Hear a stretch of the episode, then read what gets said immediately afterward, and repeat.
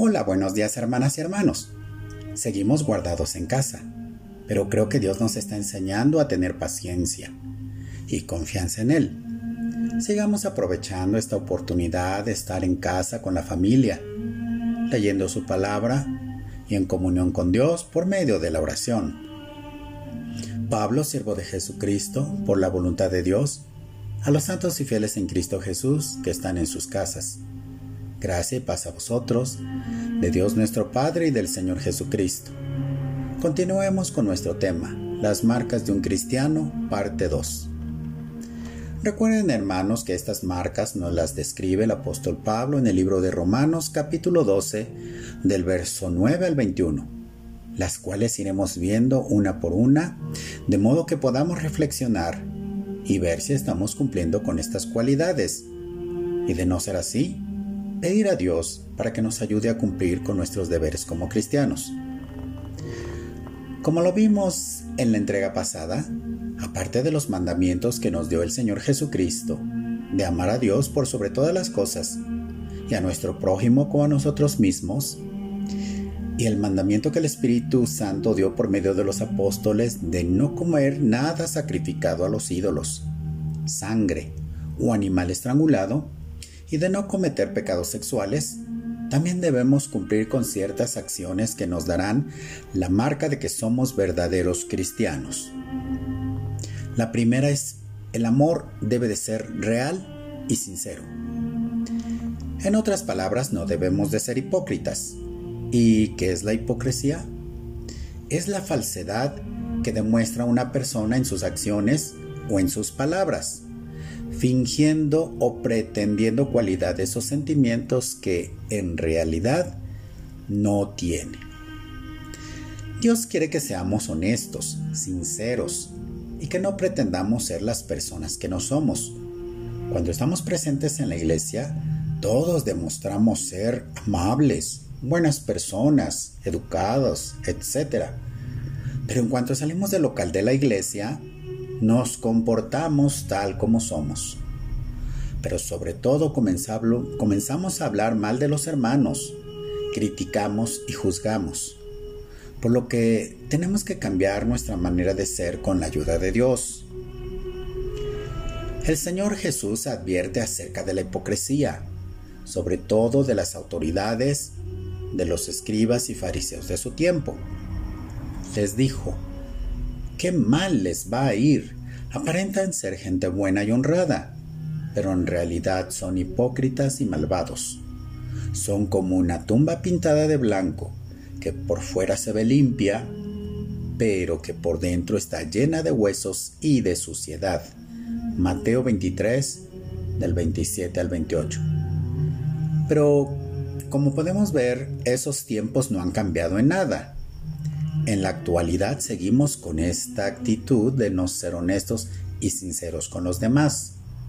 Y sobre todo en esta sociedad en, la que estamos acostumbrados a vivir de apariencias. Por esta razón el apóstol Pedro nos exhorta a dejar de ser de esta manera. Por tanto, dejen de hacer lo malo, no se digan mentiras, no sean hipócritas, no sean envidiosos ni chismosos. Primera de Pedro 2.1. Finalmente, vivan todos ustedes en paz y unidad.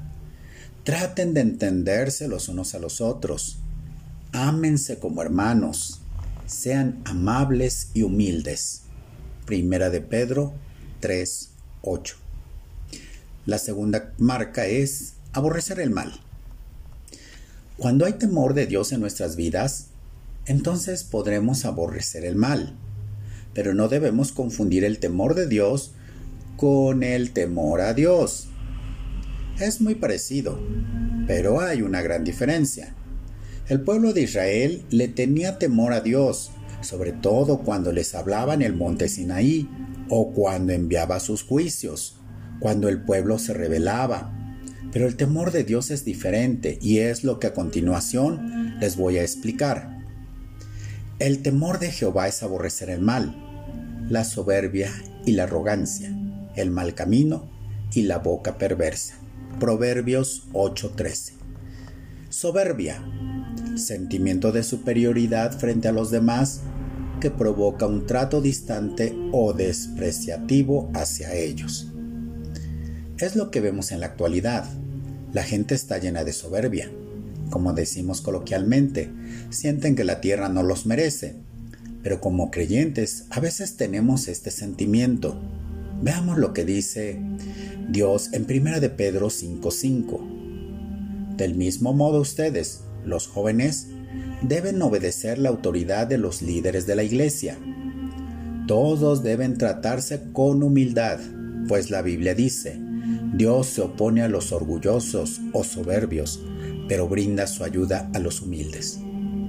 Uno de los pecados graves es la soberbia u orgullo, pues esto viene del mismo enemigo de nuestras almas, puesto que él quiso ser igual a Dios por eso fue echado del cielo, y su naturaleza de pecado que ha sido transmitida a toda la humanidad, porque cuanto todos pecaron, es algo que como creyentes tenemos que sacar de nuestras vidas. La arrogancia, que trata con desprecio a los demás. Es triste ver cómo algunos cristianos tratan con desprecio a los mismos hermanos, y de esto nos habla el apóstol Santiago. Supongan que dos hombres entran a su reunión uno con anillo de oro y muy bien vestido, el otro muy pobre y mal vestido. Y supongan que ustedes dan especial atención al hombre que está bien vestido y le dicen, tome asiento, aquí hay un buen lugar. Y le dicen al hombre pobre, usted quédese ahí parado o siéntese en el suelo. Si actúan así, están juzgando mal. Hacer eso es discriminar aplicamos perfectamente lo que dice el dicho, como te ven, te tratan, sobre todo cuando la gente es pobre, se le trata mal. La boca perversa. Una de las cosas que puedo ver, que la boca perversa no es solamente decir malas palabras, o como comúnmente las conocemos como groserías. Para entender, veamos lo que significa perverso. Perverso que obra con mucha maldad y lo hace conscientemente o disfrutando de ello. También como en el principio de la cita de Pedro, nos dice que dejemos las mentiras y los chismes y la, y la hipocresía, que es una forma de tipificar la boca perversa. Porque lo que uno habla determina la vida y la muerte. Que se atengan a las consecuencias los que no miden sus palabras. Proverbios 18:21 pero no hemos podido controlar nuestra lengua ni evitar decir palabras que dañen. La lengua parece un animal salvaje que nadie puede dominar y que está lleno de veneno mortal. Con nuestra lengua podemos bendecir o maldecir. Con ella alabamos a nuestro Dios y Padre y también insultamos a nuestros semejantes, que Dios hizo parecido a Él mismo. Hermanos, esto no debe de ser así. Santiago 3, 8 y 9. Así que tenemos que trabajar con este tipo de pecado en nuestras vidas. Por cierto, para aquellos que todavía se les salen esas malas palabras, sería bueno que buscaran sinónimos y cambiar la forma de hablar y de esta manera glorificar a Dios en sus vidas. Tercero, seguid lo bueno. Dios quiere que ustedes hagan el bien, para que la gente ignorante y tonta no tenga nada que decir en contra de ustedes. Primera de Pedro 2.15. No se olviden de hacer el bien a los demás, ni de compartir con otros lo que tienen, porque esos son los sacrificios que agradan a Dios. Hebreos 13:16. Así que no nos cansemos de hacer el bien, porque si seguimos haciéndolo, Dios nos premiará a su debido tiempo siempre que nos sea posible, hagamos el bien a todos, pero especialmente a los seguidores de Cristo. Gálatas 6:9. Además de que es la voluntad de Dios hacer el bien, es algo que debe de ser parte de nuestro estilo de vida, ya que al aceptar a Cristo, comenzamos a tener la naturaleza de Dios, y su naturaleza es dadora. Nosotros tenemos que seguir su ejemplo, entonces la gente verá nuestras acciones y glorificarán a Dios, como lo dice el libro de Santiago. Si decimos tener fe, pero no se ve con nuestras acciones, entonces Hermanos míos, ¿de qué puede servir que alguien diga que tiene fe si no hace el bien? ¿Lo podrá salvar esa clase de fe? Supongamos que un hermano o hermana tiene necesidad de vestido o comida. Llega uno de ustedes y le dice, que Dios lo bendiga y abríguese y aliméntese. Sin embargo, si no le da lo que realmente necesita en ese momento, ¿de qué sirve? De la misma manera, si la fe no está acompañada de hechos, así sola está muerta. De esta manera estaremos cumpliendo con el segundo mandamiento, ayudando a nuestro prójimo, sin esperar recibir nada a cambio. Pero como lo hemos visto en nuestras citas, no nos cansemos de hacer el bien porque a su debido tiempo recibiremos la recompensa. No devuelvan mal por mal. En lugar de insultar a los que los insultan, pidan que Dios los bendiga a ellos, porque ustedes mismos fueron llamados a recibir una bendición. Y un día no muy lejano estaremos con el Señor para siempre y recibiremos la recompensa que Él nos ha prometido. 4. Trabajen con mucho ánimo y no sean perezosos. En la versión 60 nos dice que seamos diligentes y es poner mucho interés, esmero, rapidez y eficacia en la, en la realización de un trabajo o en el cumplimiento de una obligación.